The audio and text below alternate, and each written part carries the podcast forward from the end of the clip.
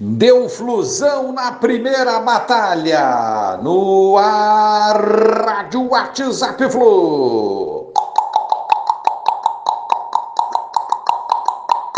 Bom dia, galeraça tricolor. Dia 24 de junho de 2022. Flusão 2, Cruzeiro 1. Uma vitória que poderia ter sido com placar mais elástico Tamanha a superioridade do Fluminense sobre o adversário, com toda certeza. O Fluminense apertou o Cruzeiro desde o início, dando um calor forte no rival. Tivemos um gol anulado muito duvidoso, mas continuamos a martelar até que saiu a expulsão do Giovani em falta dura sobre o nosso jogador Nonato. Após a expulsão, o Fluminense abriu o placar e dessa vez não houve anulação. Gol do Manuel. Vantagem para o Fluminense 1 a 0.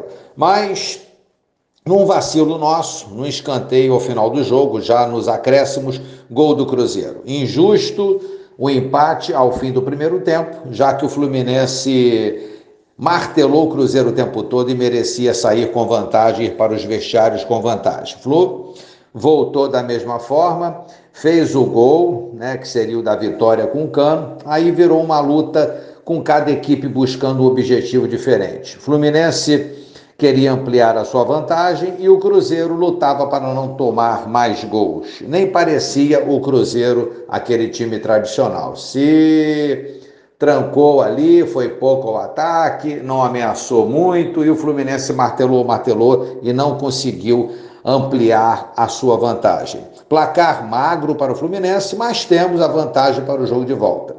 Podemos empatar, que a vaga será nossa, e uma vitória deles por um gol de diferença levará a decisão para os pênaltis. A partida marcou a despedida do Luiz Henrique do Maracanã, já que a última partida do jogador deverá ser é, domingo contra o Botafogo, lá no Engenhão. Parabéns à torcida do Fluminense pela presença forte no Maraca e pela animação durante todo o jogo. Agora é o brasileiro, pra cima do Bota. Um abraço a todos, valeu, tchau, tchau.